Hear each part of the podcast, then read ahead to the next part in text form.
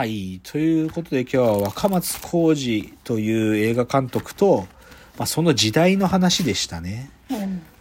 で、でもね、でも、実はね、実はまあこのラジオトークの中で何回か喋ってるけど、うちの両親、僕の父ちゃんと母ちゃんは、はい実はその1970年前後に活動をしてた人だったんですよ。うん。そういう、まあ、そこまで過激活動じゃなくて、単純に労働、学生闘争と労働闘争みたいなことをやってた人なんだけど、うん。だからそういうのを僕は、でも親は、僕の両親は僕にそそういうことを強制しなかったんだけどはい、でもうちにはそういうことについてか、その思想について書いた本とかたくさんあったから、だからちょっと僕はそういうことに敏感で、はい。だから自分でそういう本とか集めて、そういう時代のことを調べたり読んだりするんですよ。うんで、テレビでやってて、だから、なんだろう、世界仰天ニュースとかでやったりするんだよ、こういうのたまに。その爆弾テロ事件があったとか、アンビリーバボーとかで、国内に潜伏してる重信房子を公安が捕まえたとか、そういうのやってるのは僕は、なんていうか、やってたら見るんですよ。うんそう。でも、すごくないですか？うん考えられ、でも考えられなくないですか、だって、はいぶっちゃけさっきの浅間山荘事件の犯人たちとかって、さ5人中多分3人は深谷さんより年下ですよ。へえ。ふ三人、2人かな ?2 人は、2人は10代だからね。19歳と16歳だったかなうんだから自分よりも若い、もしくは自分と同じくらいの奴らが、こんなことやってんだよ。うん。ひ、引くよね。うん。うん。で、引く、引くし、で、で、僕はね、で、まあ別に親が逃走もしてたからとか、よく知ってるとかいうことじゃなくてね、でもね、なんかね、僕はね、ある意味ね、この人たちがなんでこんなことになっちゃったかなっていうのの、僕の、なんていうの、自分なりの評価はすごく単純で、こいつらただの子供なんだよ。うん。うん。ただ若いからっていう意味じゃなくて、未熟なだけ。シンプルに。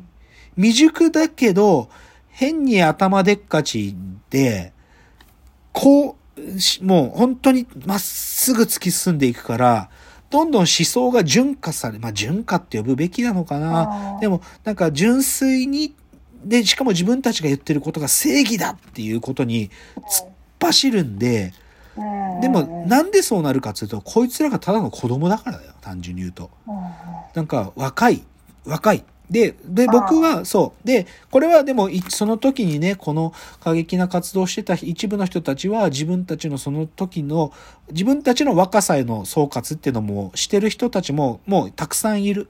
で、うんで、そういうふうに、い今思ってる人もいて、あの頃の自分たちの行為は誤りだったって、もうほとんどの人はそういう態度をとってるし、重信房子自身もそういうことを言ってる。獄中でね、獄中で言ってる。だから、これは明らかに間違ってる。なんか、何の美化することも全く必要ないですよ。革命のためにこの人たちがやったとかいうふうに、いや、それは一部ね、未だにそう思ってる方たちもいるかもしれないけど、でも僕は決してそんなことは全くする必要はなくて、そもそも武力によって革命をなす、人を殺してまで革命するなんてことは許されるわけはないんで、だからもう誤りだっていうことは、まあ、間違いないし、その誤りは、こいつらがただの子供だったんだよ。もう、もう未熟な子供で。っていうふうに僕はこれを総括しますよ。うん。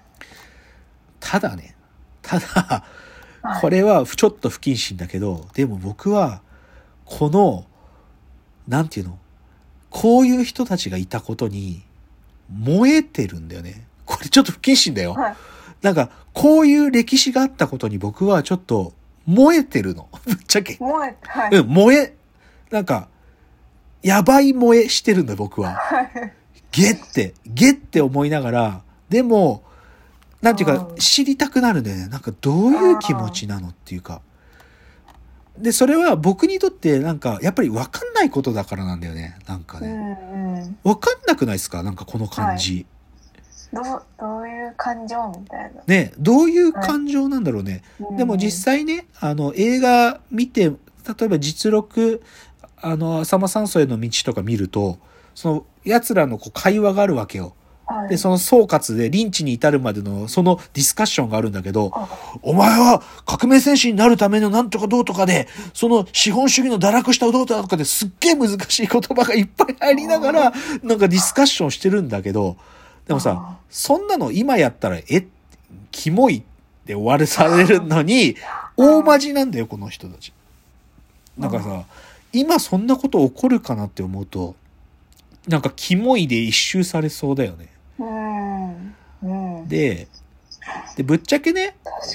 じゃあうちの両親も、その、マルクス読んで革命っていうかね、なんかその、活動してたっていう、うちの両親がそういうこと分かってたかっていうと、僕はシシンプルにうちの両親評価すると、うちの両親そんな頭いいと思ってないから、絶対マルクスの書いてることなんか分かってなかったと思う。うんだからでも、で、と、特に母ちゃんはそうだと思うんだけど、母ちゃんは分かってなかった。だから、今の世の中でうちの母ちゃん生きてて、なんかそういう難しい話ふっかけたら、何、キモい、分かんないっつって終わりだったのに、その分かってない人たちも、なんか知んねえけど、革命だとか、なんか大学民主化すべしとかやってたんだよね。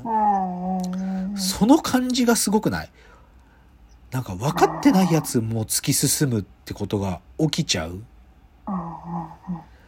でもそう考えるとさ、人事じゃなくなってきてさ、うんひょっとすると自分たちの何かのチャンネルがガチャンってハマったらさ、はい。なんか、すまあ別にね、なんか政治に対して声を上げるってことは悪いことじゃないから、別にそういうことは起こって全然良きことと思うけど、なんか、こう、誤った道に突き進んでいっちゃうチャンネルがガチャンと入ることも、なんか、時代がもう違うから起きないだろうとは、なんか一概には言えねえかもと、僕は思うんですよね。どう思います？うん最後ちょっとヒヤッと 自分に差し分けられた感じが。え、深谷さんのさ、まあ、はいいその、うん自分の大学生として過ごす周りにさ、はい。政治の言葉ってさ、あるんですか？日常の中で。いやー一瞬だけ、うんあの留学生となんかまあ政治っていうか、うん。あのなんていうんですか？慰安婦問題とかああ、はいはいなんかまあ戦、まあ、日本の戦時中のなんか、はいはい。うん。過った行為みたいなことについてなんか、うん、話すみたいな時は一瞬だけあります。でもなんか日常的にそういうのが入ってくるっていうのは、ないね。ねまあないよね。ないんだよね。そうなんだよね。いや、ないんだよ。それが今の我々なんで。うん、だけど、この時代はそれが当たり前だったんだよね。なんかね。もう、あっちゃこっちゃで、なんかそう、すごいよね。で、その中で、そういうことすらぶっ壊せって叫んでたのが若松浩じゃない。はいなんか、うん、難しいこと言ったら、しょうがないんだぶっ壊せ恥ず かしいこと。うんそんな、ああ、また金がないな。ピンク映画撮ろうっつって。だからだからでもそれの、でも若松浩二が作るものはなんかみんなに圧倒的に支持されるっていうね、うんなんか不思議な時代ですようね。んそうなんですよ。いやーだから、まあでもなんか今日僕が紹介した映画とか、まあ他にも本とかあるんですよ。例えば、さっきのハラハラ時計だとね、こういうね、ハラハラ時計と狼って、これ本は絶版なんだけどね。絶版なんだけど、その当時のこととか書いてたりとか、あと、さっきの、そう、反日武装戦線狼を捕まえる警察側の物語を書いたね、この、狼の牙を折れっていうね、うんこれはすごいよ、本当どうやって犯人たちを見つけてったのかっていう。それこそ、情報がなかった中で、こいつらは北海道にルーツがあるぞとかね。そういうことをちょっとずつ警察が調べていく中で分かってくるっていうのを、ちゃんと取材で書いてる本とかね、あるんですよ。うんうん。とか、まあ映画だけじゃなくてね、あの、YouTube に違法アップロードがあって、はい。その世界仰天ニュースのやつとか、ああの、重信房子が、あの、逮捕されるまでの話とかね、あと、その日本赤軍が、どういう思想で世界中でテロしてったかってテレビ朝日でやってたスペ特別番組のやつとかもあるから、そういうの見ると、もうちょっとわかりますよ。ええっても、ええってわかる。一個見るだけでわかるね。うんえ？こんなことだったのっつって。ええっつって。うんもう、びっくりするだけですけどね。で、僕は、もう不謹慎だけど燃えてるんだよね、それに。あそう、だから定期的にググって新しい違法アップロードあるかなとか、見てるっていうね、ちょっとそういう悪趣味な部分もあるんだけど、でもまあ、すげえ、うっ、うーって思うね。なんか、あ僕の思想的心情はあんまり言うというよりかは、僕はでも燃えてるんです。なんかこの感じに。うんで、ちょっとそういう恐ろしい話を今日はしました。いや、でもな、一個、そうだよな、一番深谷さんにおすすめするとしたら、まあでもな、はい実力連合赤軍浅間山荘への道ですかね。あ、でもあ、止められるか俺たちをはネットフリックスで見れるから、ああ風これは門脇麦が主役だし、はい安心して見れるかもな、こっちだったら。うん。雰囲気だけがわかるから。はいうん、若松浩二という人がどういう人だったかもわかるんでね。まあ、それがいいんじゃないですかね。まあ、あの、聞いてるくださってる方たちもなんか気にかかるものが何か一つ見ていただけたら嬉しいなと思います。また、じゃあご意見やご感想などはフォームからお送りください。では、お別れの時間がやってまいりました。わーわー言うております。お時間ですさよなら。